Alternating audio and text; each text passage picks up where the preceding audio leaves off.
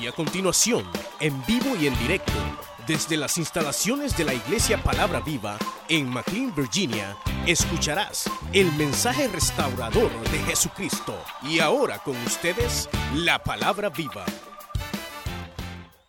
Primera de Corintios.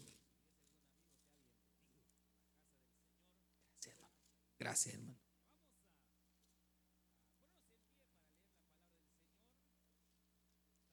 Y vamos a, estuvimos estudiando parte del capítulo primero y segundo. Y dice un fuerte amén cuando tenga lista la palabra del Señor.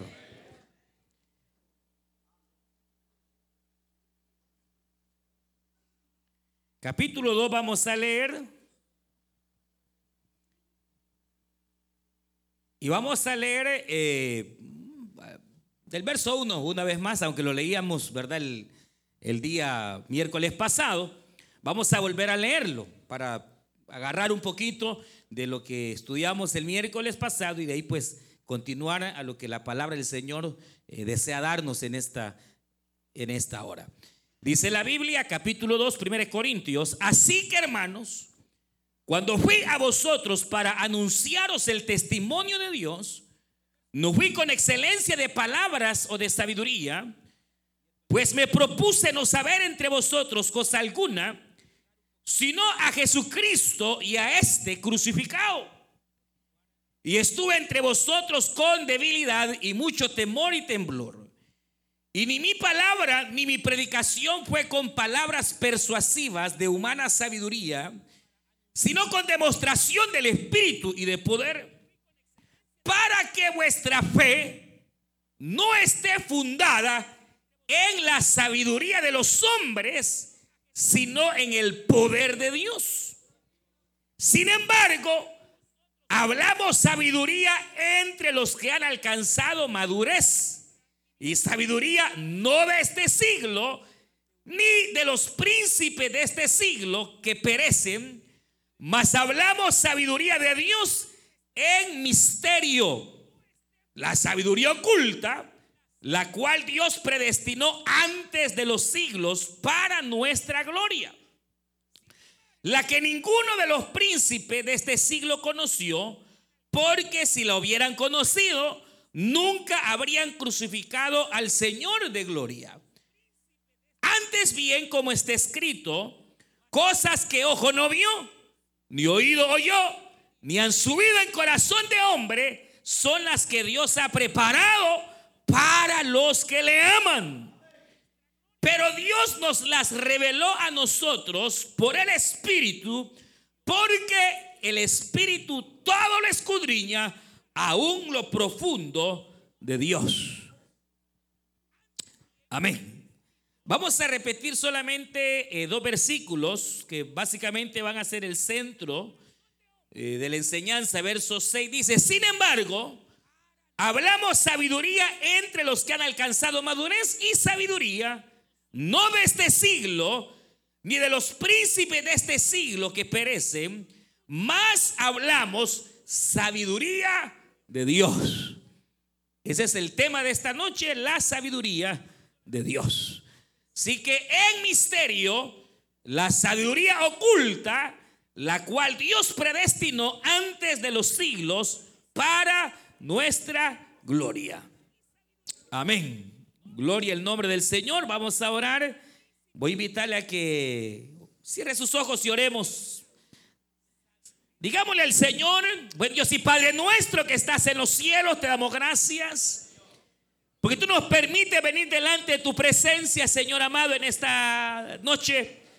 Padre, gracias por cada hermana, cada hermano, por el esfuerzo, Señor, que cada uno ha hecho de llegar hasta este lugar. Queremos rogarte que nos bendigas, que tú, Señor, nos hables en tu misericordia, que puedas, Señor, tocar nuestras vidas al enfermo, al afligido, Señor, al angustiado. Señor, habla en el nombre de Jesús de Nazaret. Queremos poner cada petición, Señor, aquellas peticiones que han traído tu pueblo, Señor, hasta este lugar. Padre, que tú seas sanando, que tú seas libertando, que tú seas favoreciendo, Señor, a tus hijos. En el nombre de Jesús de Nazaret. A ti damos honor y gloria, Padre amado.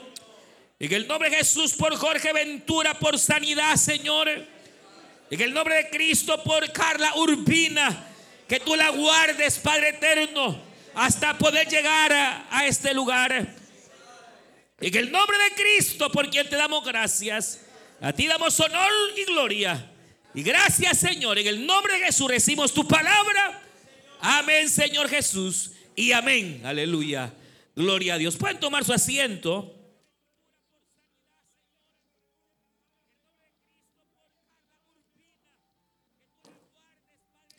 Como decíamos en la, el último miércoles, eh, el apóstol Pablo viene desarrollando a través, eh, o el Espíritu Santo a través del apóstol Pablo, viene desarrollando el hecho de, eh, de la realidad que el creer en el Evangelio, hermanos, viene más por voluntad de hecho divina que voluntad humana. Recuerde que el apóstol Pablo está dirigiéndose a aquellas personas, pero también a nosotros. Una de las características de esta carta es que el apóstol al enunciar su carta, al empezar el escrito en Corintios, dice claramente que es para todos los santos, tanto para los que estaban en Corintio como para todos los creyentes, los que invocan el nombre del Señor en cualquier parte de la tierra. Eso es muy importante al entender la carta a los Corintios. Es decir, Pablo está diciendo, esto que le voy a escribir es para ustedes Corintios, pero también para todo aquel que invoque el nombre del Señor en cualquier parte de la tierra. Y nosotros aquí invocamos el nombre, que es sobre todo nombre, el nombre de nuestro Señor Jesucristo, lo que implica que todo lo que aquí envuelve también es para nosotros. Eh, y no eh, como han querido algunos eh, eruditos de la escritura, que pretender acomodar en donde eh, algunas cositas como que eran para los corintios, pero no para nosotros. Y que no, no, no, aquí no se trata de como me convenga. O sea, la palabra de Dios es para los corintios y para todo aquel que invoque el nombre del Señor en cualquier parte de la tierra. Ahora, lo que el apóstol entonces comienza a determinar es que el Evangelio en sí es una locura. Y hemos hablado de la locura de la cruz. Es decir, que para la mente humana, pensante, el hombre natural, aquel que no ha tenido una revelación con Dios o la revelación de Dios, nunca ha tenido un encuentro con Dios, el Evangelio viene a ser una locura. Y explicamos eh, las razones por las cuales ese Evangelio viene a ser eh, básicamente algo así como una locura para la mente humana pensar en que eh, Dios se hace carne y que ese Dios que se hace carne no venga, hermanos, a agarrar los gobiernos y, a enseñorearse de la tierra, Si no venga a servir. Y venga, hermanos, sin apariencia y venga en humildad y en lugar de pedir, vino a dar, hasta dar su vida por completo a cambio de gente mala, como usted y como yo. Es una locura. Entonces, pensar en que somos salvos no por nuestro esfuerzo que podamos hacer, sino por lo que Cristo ya hizo en la cruz del Calvario, e-, es una locura. Pensar, hermanos, en que ese judío que murió hace dos mil años me pueda salvar a mí y pueda perdonar mis pecados, al hombre natural no lo entiende, pero así es. La sangre que él derramó en la cruz del Calvario nos limpia, nos salva, nos guarda, nos preserva. Bendita sea la sangre de Cristo. Y, ya no está así como lo tienen allí en algunas iglesias, ¿verdad? Ya no, él, él dejó la cruz, fue a la tumba y al tercer día resucitó. Aleluya. Pero pero eso, es una locura creer en que Él resucitó, sí, pero resucitó. Entonces, para el mundo, obviamente el Evangelio viene a ser locura. En parte no se entiende, unos no comprenden, pero ahí viene el hecho de que Pablo hace un énfasis en que lo que para algunos es locura, para otros viene a ser cordura y viene a ser salvación. ¿Y por qué? Por la revelación. Todos éramos igual que el inconverso de su vecina y su vecino. Todos éramos igual que aquel inconverso que trabaja con usted que se burla de usted porque usted antes también se burlaba. Pero ¿qué es lo que pasó? Ah, le quitaron la venda de los ojos que usted tenía. Pero ¿por qué le quitaron la venda? Porque vino una revelación en donde, hermano, mire, esa venda fue quitada y empezamos a ver no con estos ojos, sino con los ojos de la fe. Ahora, por eso es que viene Pablo y dice, mire, eh, eh, imagínense, añádenle, como decíamos el miércoles pasado, que cuando fui a usted, dice Pablo, yo no, fui un gran predicador, dice Pablo, no fui eh, a, tratar de convencerlos con palabras eh, eh, rebuscadas. Yo no fui delante de ustedes a, ver cómo, cómo, me los convencía. No, yo llegué con miedo, tenía de predicar, me temblaban los pies al predicar la palabra. Llegué con un mensaje sencillo, pero ese mensaje sencillo a través de un portador tan sencillo fue capaz de salvarlos a ustedes porque no es el mensajero, sino el mensaje. Aleluya que se predica, que es a Jesucristo crucificado y resucitado. Pero, pero ¿por qué es que ustedes han creído Corintios? Porque a ustedes les fue revelado. Como dice aquí, por aquí había un versículo, mire, verso 5, para que vuestra fe no esté fundada en la sabiduría de los hombres. Entonces lo que Pablo está diciendo, que la fe de ustedes es una fe sincera, porque ustedes antes creían que el Evangelio era locura, cuando yo llegué a predicar, yo no soy un gran predicador, dice Pablo, pero ustedes creyeron. ¿Por qué? Porque le fue dada la fe para creer. Ahora, se, se le reveló el Evangelio. La venda que tenían fue quitada. Y además de ser quitada, le meten la fe para creer. Pero aquí viene la gran pregunta, ¿por qué? ¿Por qué entonces Jesús o la cruz es locura para muchos y salvación por otros? Por la revelación. ¿A quién, a quién se le revela? Él entiende la salvación y entiende los misterios de la salvación y se le da la fe para creer en Cristo. ¿Pero por qué? Y eh, eh, lo decíamos la vez pasada. El Señor en la cruz Ahí está un ladrón a la derecha y otro a la izquierda. Uno lo está condenando y burlándose y el otro está arrepentido de sus pecados, diciéndole, Señor, acuérdate de mí y sálvame. Pero ¿cuál es la diferencia? Que a uno le fueron abiertos los ojos y al otro no. ¿Por qué? Porque a aquel le dieron fe y al otro no le dieron fe. ¿Pero y por qué a aquel le dieron? Por la elección. Y entonces hablábamos de la soberanía de Dios en la salvación.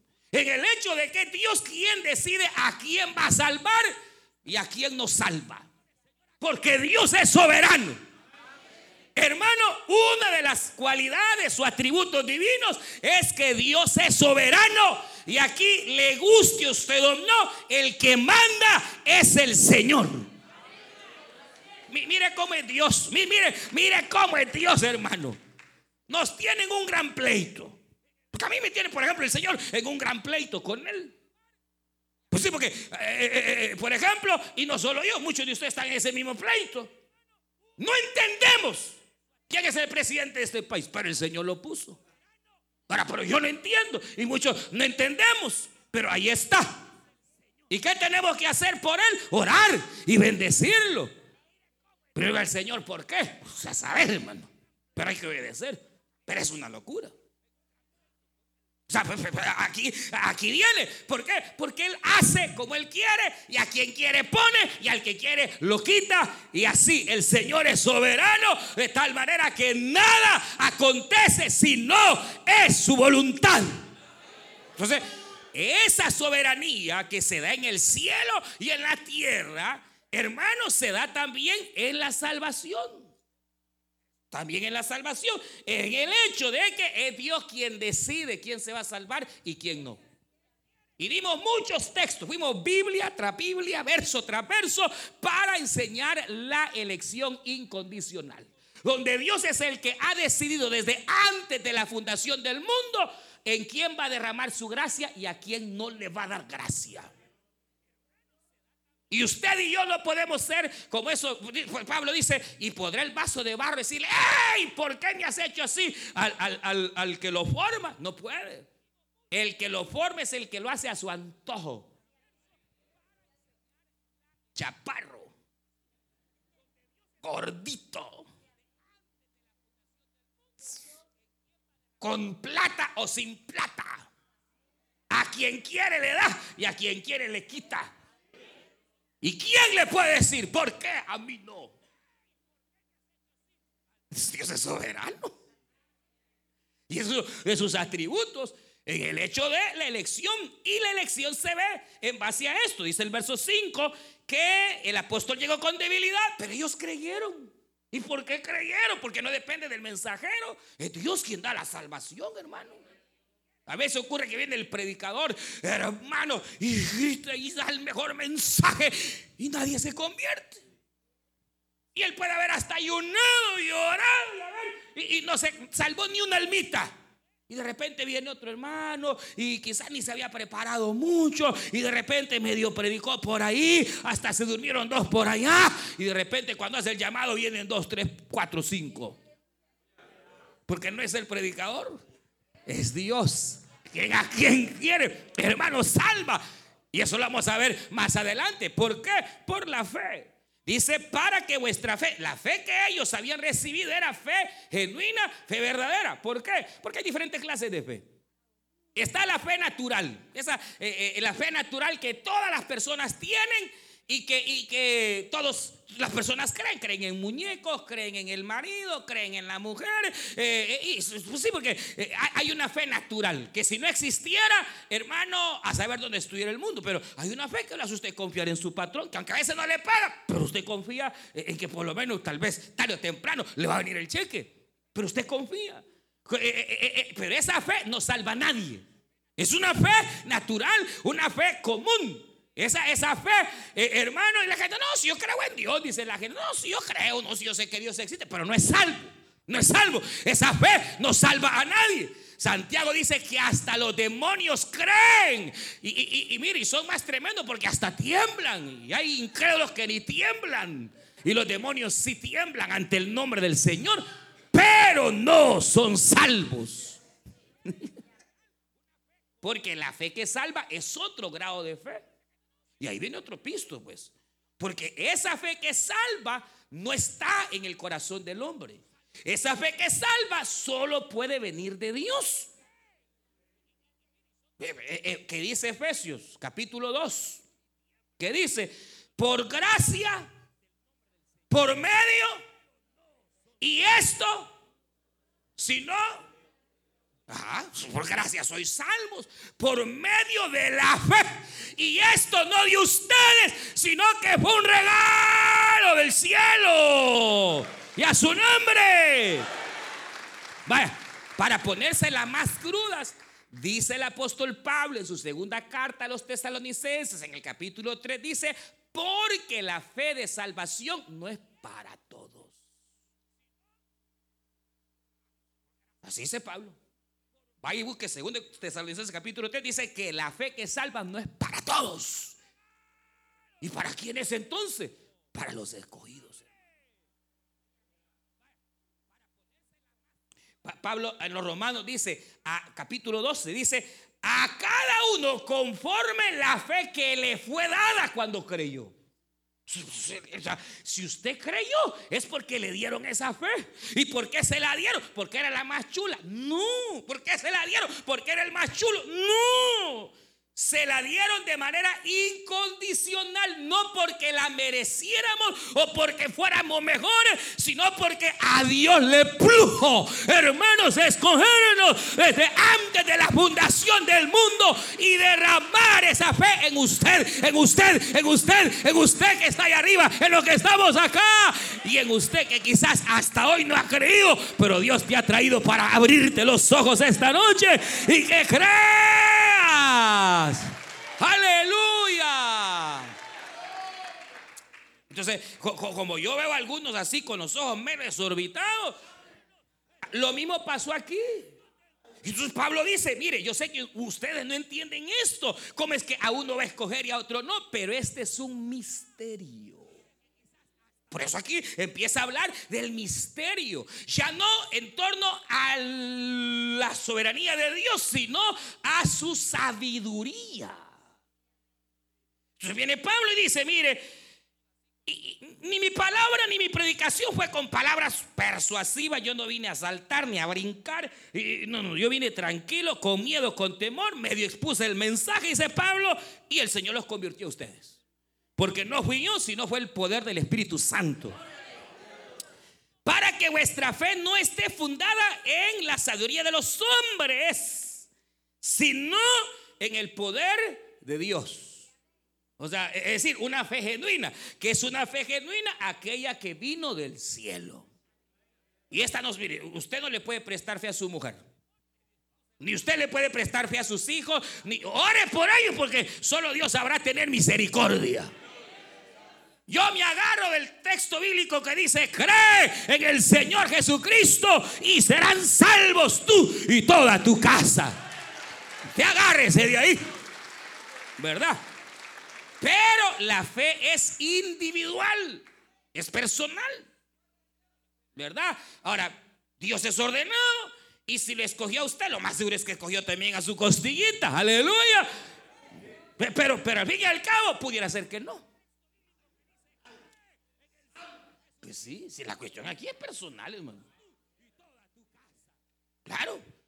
Pero confiamos en que Dios es ordenado y ojalá así sea. Pero qué garantía de que porque usted ha creído también sus hijos. No, Señor.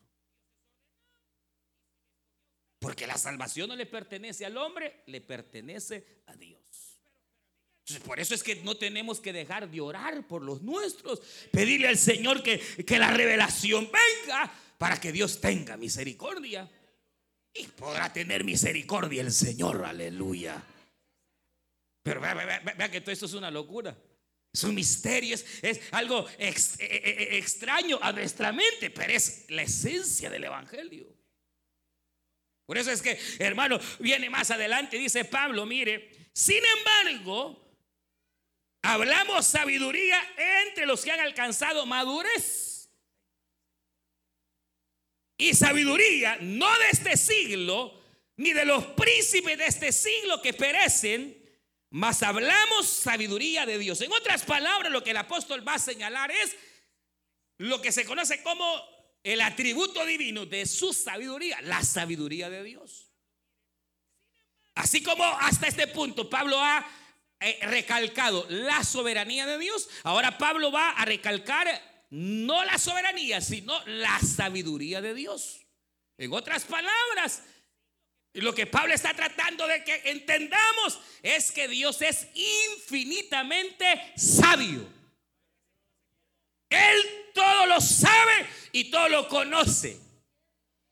Eh, la sabiduría, hermano, viene a partir del conocimiento. O sea, sin conocimiento no hay sabiduría. Primero hay que conocer y después viene parte de la sabiduría, aunque la sabiduría básicamente está implícita no solo en conocer, yo puedo conocer esa batería, eh, aprenderla, pero yo sería una persona con sabiduría al saber aplicar cómo se toca.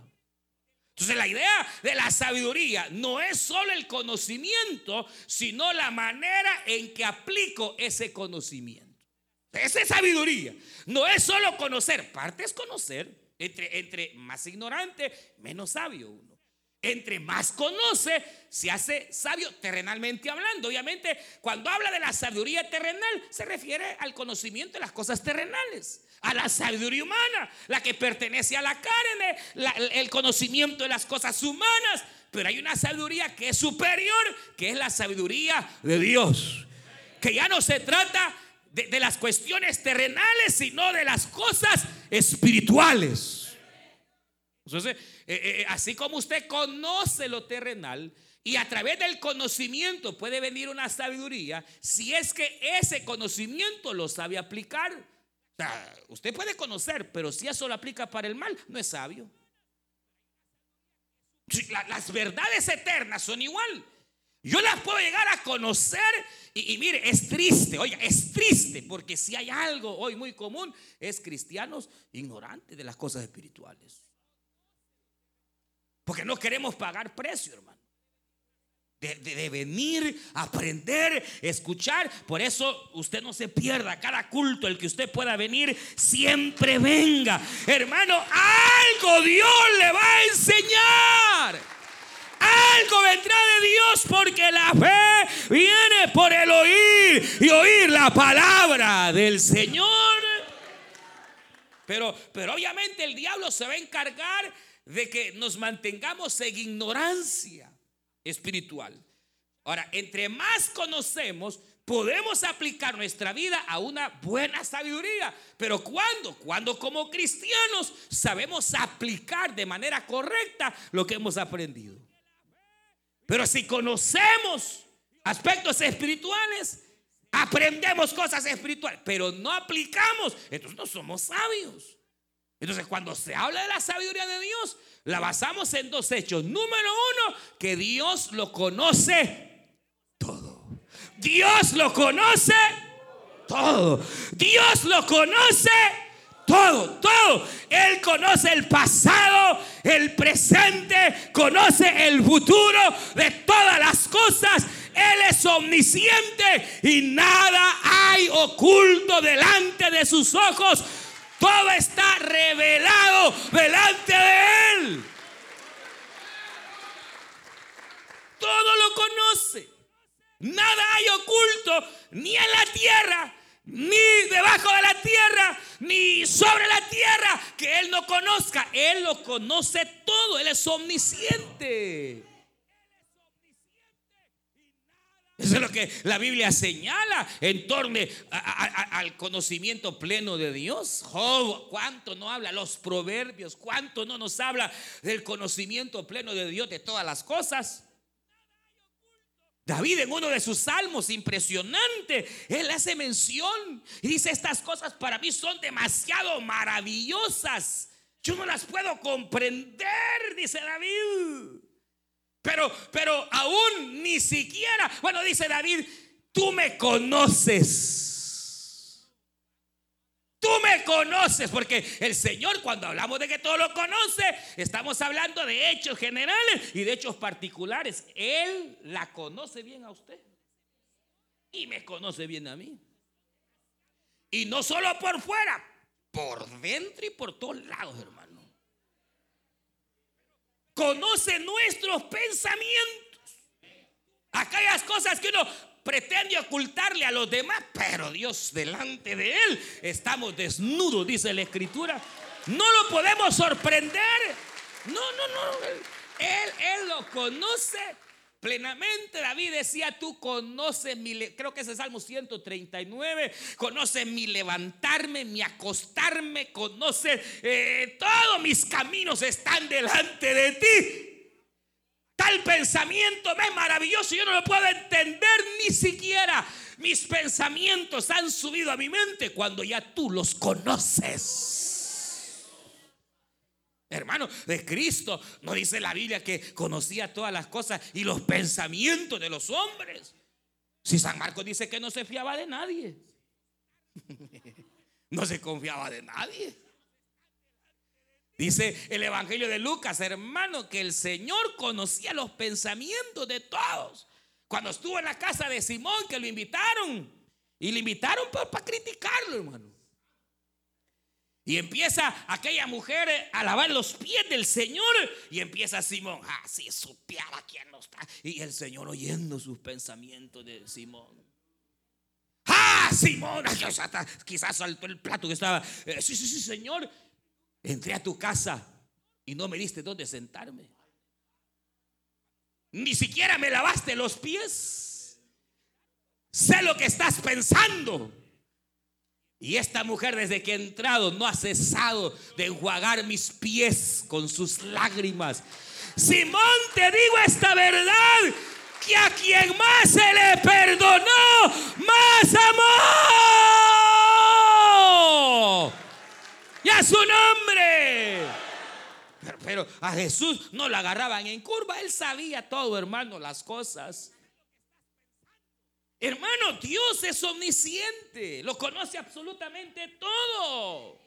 Y no solo eh, eh, eh, el hecho de conocer qué le diría, Dios conoce los, los eventos probables, los conoce el Señor.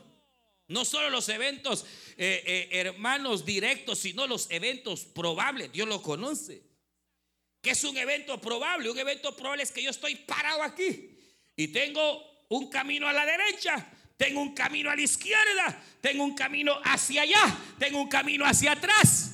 Y está la probabilidad de que yo agarre para la derecha, para la izquierda, para allá. Y Dios sabe, si agarro para allá, Dios sabe qué me va a pasar. Si agarro para allá, Dios también sabe qué va a pasar. Si agarro para la izquierda, también conoce el Señor, porque Él lo conoce absolutamente todo. Toditito, todo, todo. ¿Cómo, ¿Cómo va a morir usted? Dios lo sabe. ¿Qué va a pasar de aquí a, un año? Dios lo sabe. ¿Qué va a pasar? Y uno ve el mundo y dice, ¿qué va a pasar? Él lo sabe todo. Nada hay oculto delante de Él. No es que algo pase y diga el Señor, uy, se me fue de la mano. No. Dios sabía que el diablo podía pecar y rebelársele. Dios lo sabía. Y aún así lo creó. Como creó a todos los querubines, seres hermosos, sabiendo que cualquiera se le podía sublevar, pero aún así lo creó. Sabía Dios lo que podía pasar cuando creó al hombre, que se le podían sublevar como se le sublevaron los ángeles. Porque Dios no ha hecho robots a control remoto. No, no. Dios al hombre lo hizo libre. Y todavía le puso una prueba, le puso el árbol de la ciencia del bien y el mal para ver si el hombre voluntariamente le servía o no, le obedecía o no. Dios sabía que Eva podía pecar. Dios sabía que Adán podía pecar. Por eso había un plan, dice la Biblia, desde antes. Y lo más maravilloso y extraño es que, hermano, a los ángeles que pecaron, Dios no los salvó ni piensa salvarlos.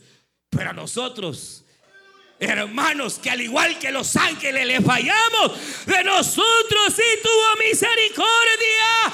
Y esa es la envidia que el diablo tiene. Eso es lo que al diablo le arde. Porque de él no tuvo misericordia. Y de usted y de mí sí tuvo Dios misericordia. Porque él vino a salvar lo que se había perdido. Si Dios conoce, hermano, todo. Dios sabía los eventos que vienen, lo, lo, que está pasando ahorita, ya estaba escrito en este libro de Dios, hermano. Ya sabía Dios que los hombres se iban a volver más malos. Escrito está que los días postreros serían días malos, que los hombres se volverían más malos cada vez. No crean que a Dios le sorprende y la maldad que hay, uy, ya ni creen en mí. No, no, no, si Cristo dijo hace dos mil años, cuando el Hijo del Hombre venga, hallará en la tierra. Por eso uno no se asusta de ver ateos, de ver gente incrédula. No, no, no. ¿Y por qué se va a asustar de ver homosexualidad, de ver nada que no nos sorprende, hermano? Porque usted, usted es ignorante, usted conoce la palabra. Hermano, la verdadera sabiduría no está en el Congreso ni en la Casa Blanca. La verdadera sabiduría está en la iglesia de Cristo. Nosotros conocemos por misericordia. Los políticos no hayan cómo destrabar este mundo, no hayan ni cómo arreglarlo. Nosotros sabemos por qué el mundo está así. Y sabemos cuál es la solución para esta tierra. Hay leyes que hagamos que no haya violencia, que ya no haya tanta maldad. Escrito está, si mi pueblo sobre el cual mi nombre es invocado, se humillare y buscare en mi rostro, yo iré desde los cielos y derramaré misericordia sobre la tierra.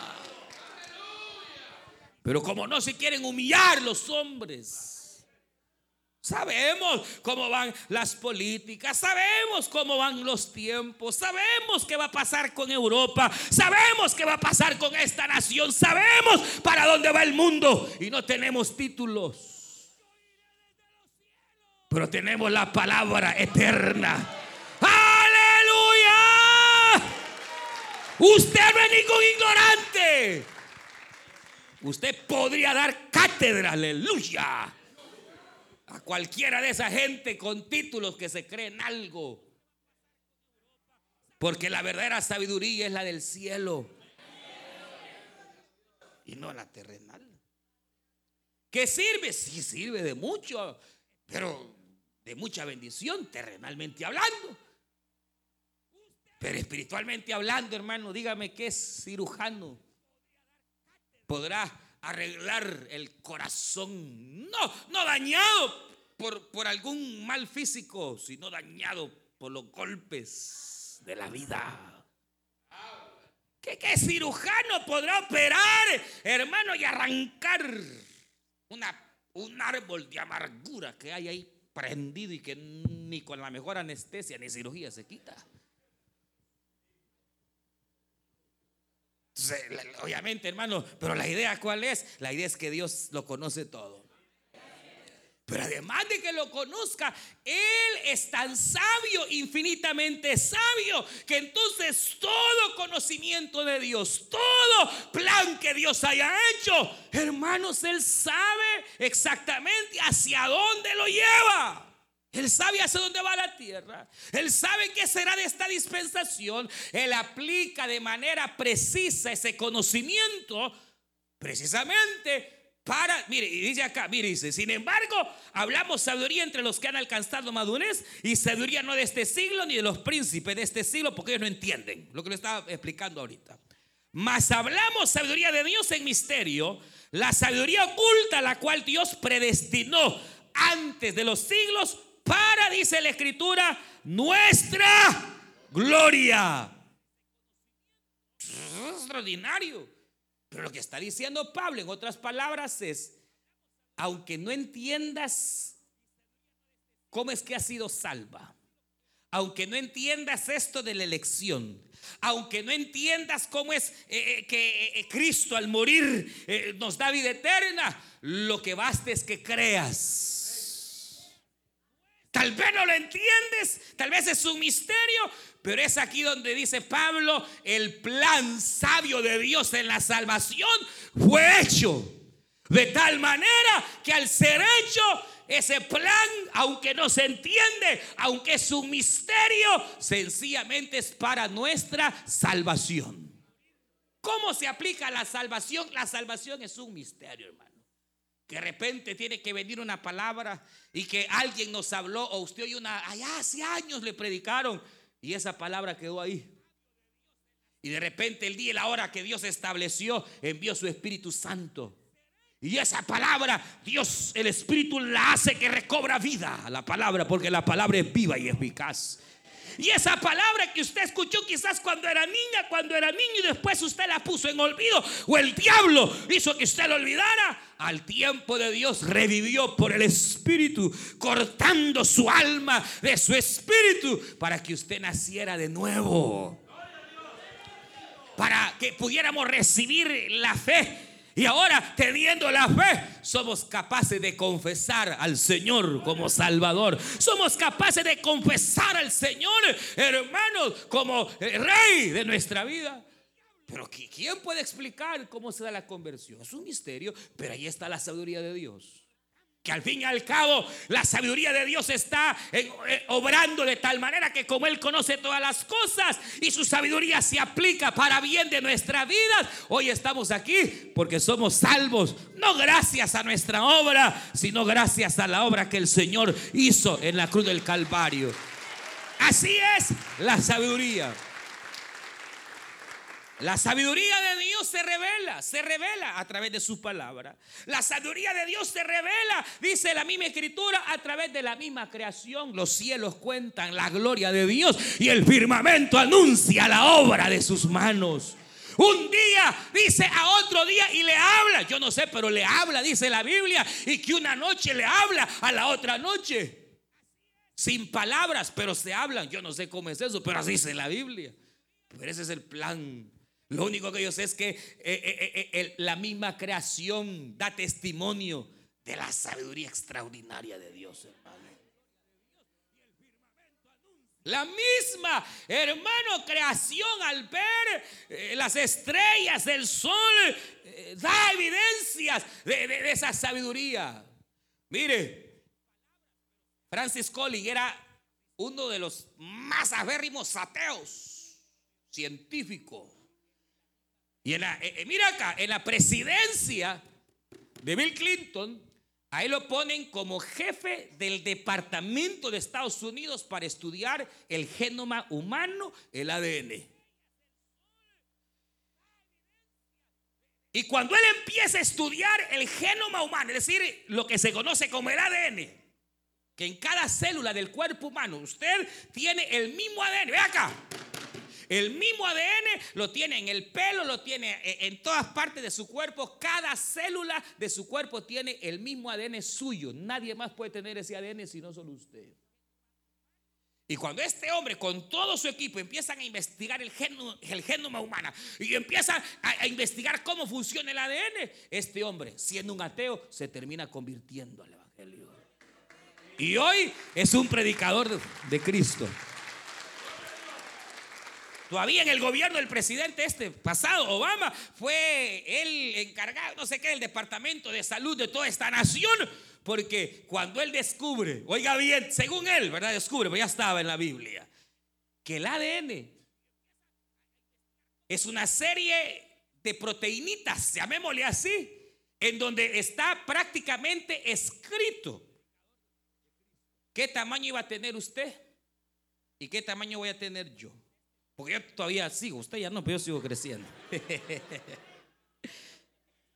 El ADN ahí tenía escrito qué color de ojos usted va a tener, qué color de pelo, si va a ser flaquito o gordito. En el ADN estaba exactamente y está en cada genoma humano, en cada código genético, está escrito exactamente cómo va a ser el desarrollo de cada célula.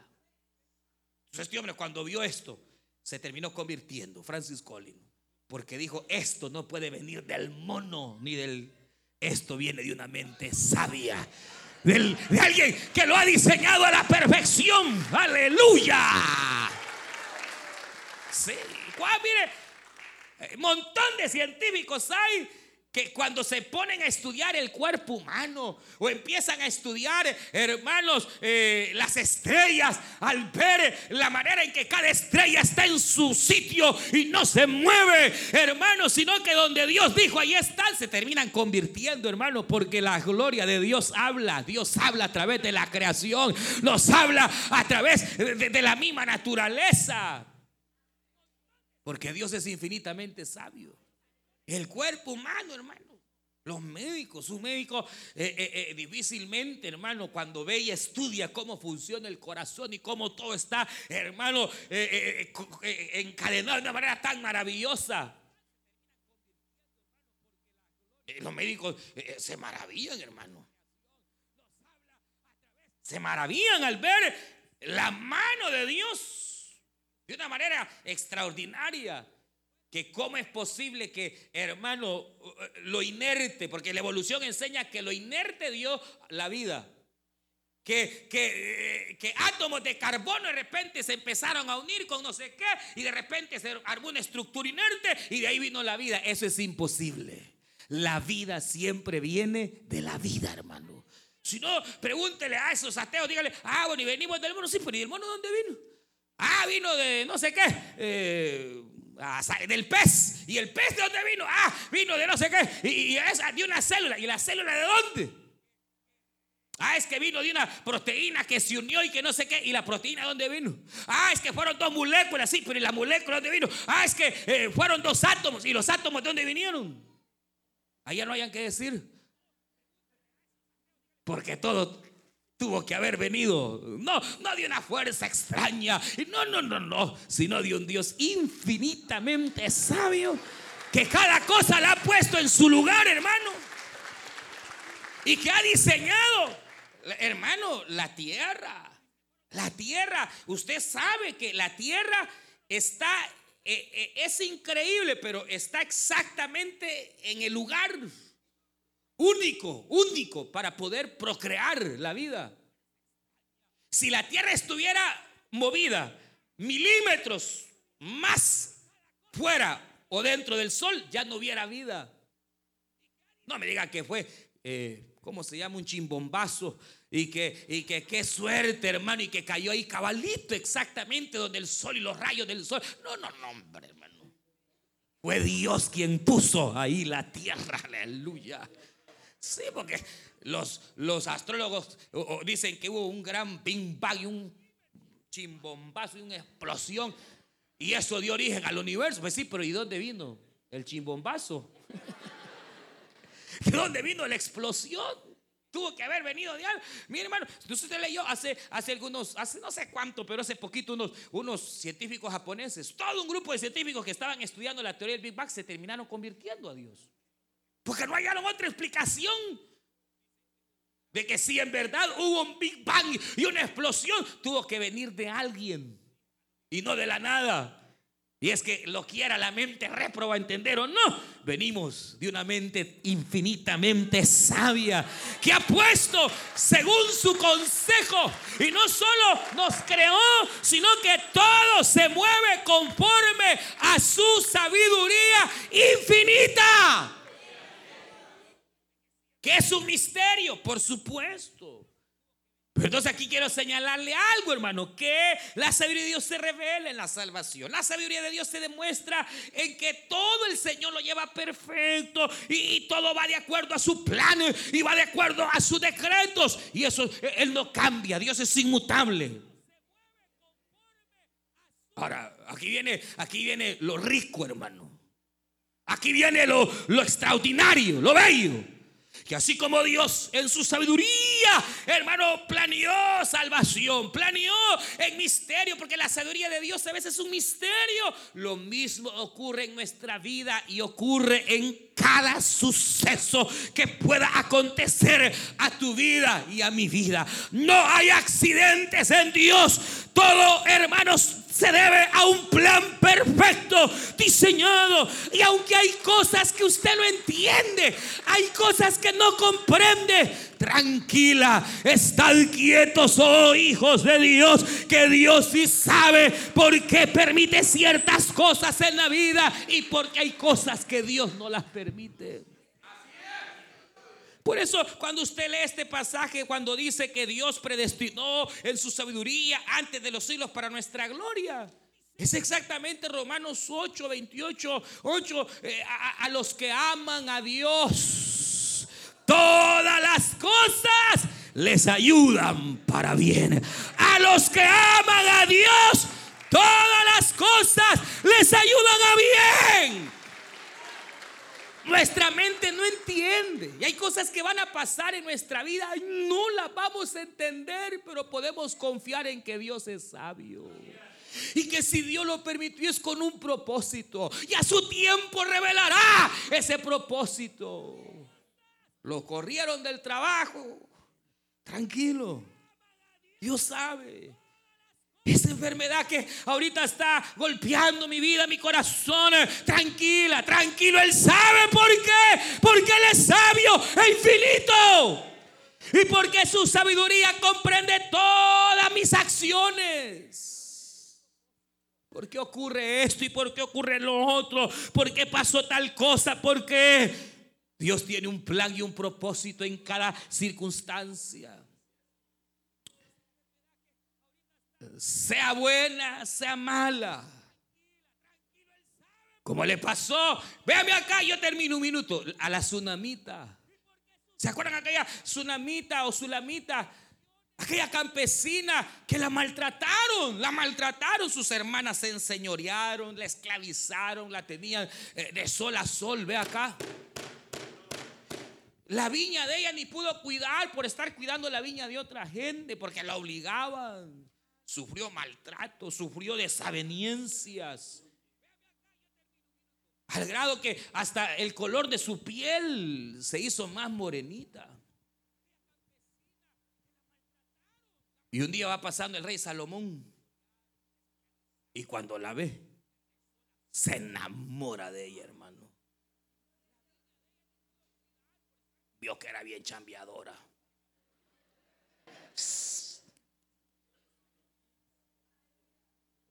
Los golpes del sol que ella dice, no reparéis porque soy morena, el sol me hago. Eso le gustó al rey.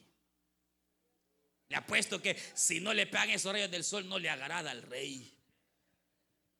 Lo que parecía ser en contra y desaveniencia fue lo que atrajo, hermanos, al rey. Y el rey dijo de todas, porque ese sí tenía un montón. 300 reinas y mil con 700 concubinas, ya ni me acuerdo, hermano, pero de todas, tú eres la única amada, le dijo. Ah, pero cualquiera podía quejarse. No, si me ha tratado mal la vida, porque Dios permitió esto, porque permitió que me violara, porque permitió tal cosa, porque permitió esto, porque permitió lo otro. Pues ¿Cómo fue? No, no preguntes. Solo confía, solo confía. Solo confía en que Dios es infinitamente sabio y que todo lo que acontece a nuestra vida a la larga te va a ayudar a bien, misterios. Aleluya. Inescrutables. Misterios de Dios. ¿Quién podrá decirle por qué hiciste? ¿Quién fue su consejero? ¿Quién dirá por qué, Señor? No. Dios es sabio y omnisciente. Y Dios sabe por qué permite y sabe por qué no permite. Ay, Señor, y, ya se, mira, el tren ya me dejó y nada, Señor, pero ni uno me sale. Tranquila. Dios es sabio. Mejor sola que mal acompañada. Y si no, pregúntele a algunas hermanas. Tranquilo. Dios es sabio. Y en su sabiduría es un misterio porque hay cosas que no las vamos a entender, pero hay que creerlas. Que Dios tiene un plan, un propósito. Y que en ese plan, al fin y al cabo, su final siempre será para nuestra gloria. A lo mejor si no pasa esa tragedia no se hubiera salvado. No, sé, no sé, pero, pero hermano, es, es tremendo porque esa es la sabiduría de Dios. Misterios, sí, pues hay cosas que yo no entiendo. Pero ¿qué voy a hacer? Confiar. Confiar. Cuando, cuando el día que ganó este señor, hermano, llega mi niña llorando llorando la Gaby, porque pues sí, como en las escuelas decían que, que no sé cuándo.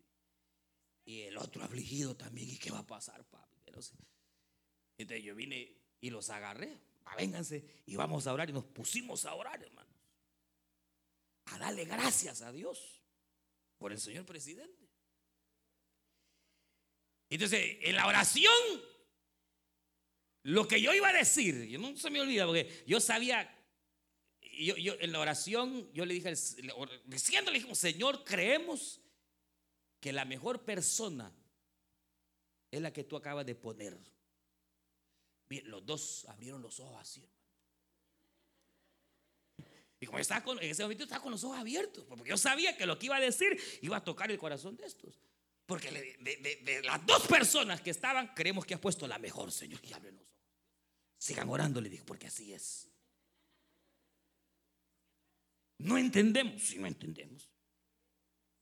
¿Le vamos a reclamar al Señor? No. De ninguna manera. Allá Dios, estamos en sus manos. Y Dios es infinitamente sabio. Aleluya. Sabe qué hará. Sabe qué pasará. Estamos ahí en su mano. Y ahí debe estar confiada, confiado, no ande con miedo ni temor que Dios es sabio y conoce todo. Y al final de nuestra vida sabemos que todo lo que vino fue para bien, para nuestra vida. Inescrutable riqueza de la sabiduría de Dios. Cuán inescrutables son sus juicios e inmensurables sus caminos. Porque mis pensamientos no son tus pensamientos Cuán lejos está el cielo de la tierra si están lejos tus pensamientos de los Señor. Que Dios tenga misericordia. Cierramos nuestros ojos, Padre nuestro que estás en los cielos, te damos gracias. Usted escuchó el mensaje restaurador de Jesucristo desde las instalaciones de la iglesia Palabra Viva en McLean, Virginia. Si este mensaje ha sido de bendición para su vida, y necesita oración, contáctenos al teléfono 571-633-0469. 571-633-0469. Que Dios le bendiga.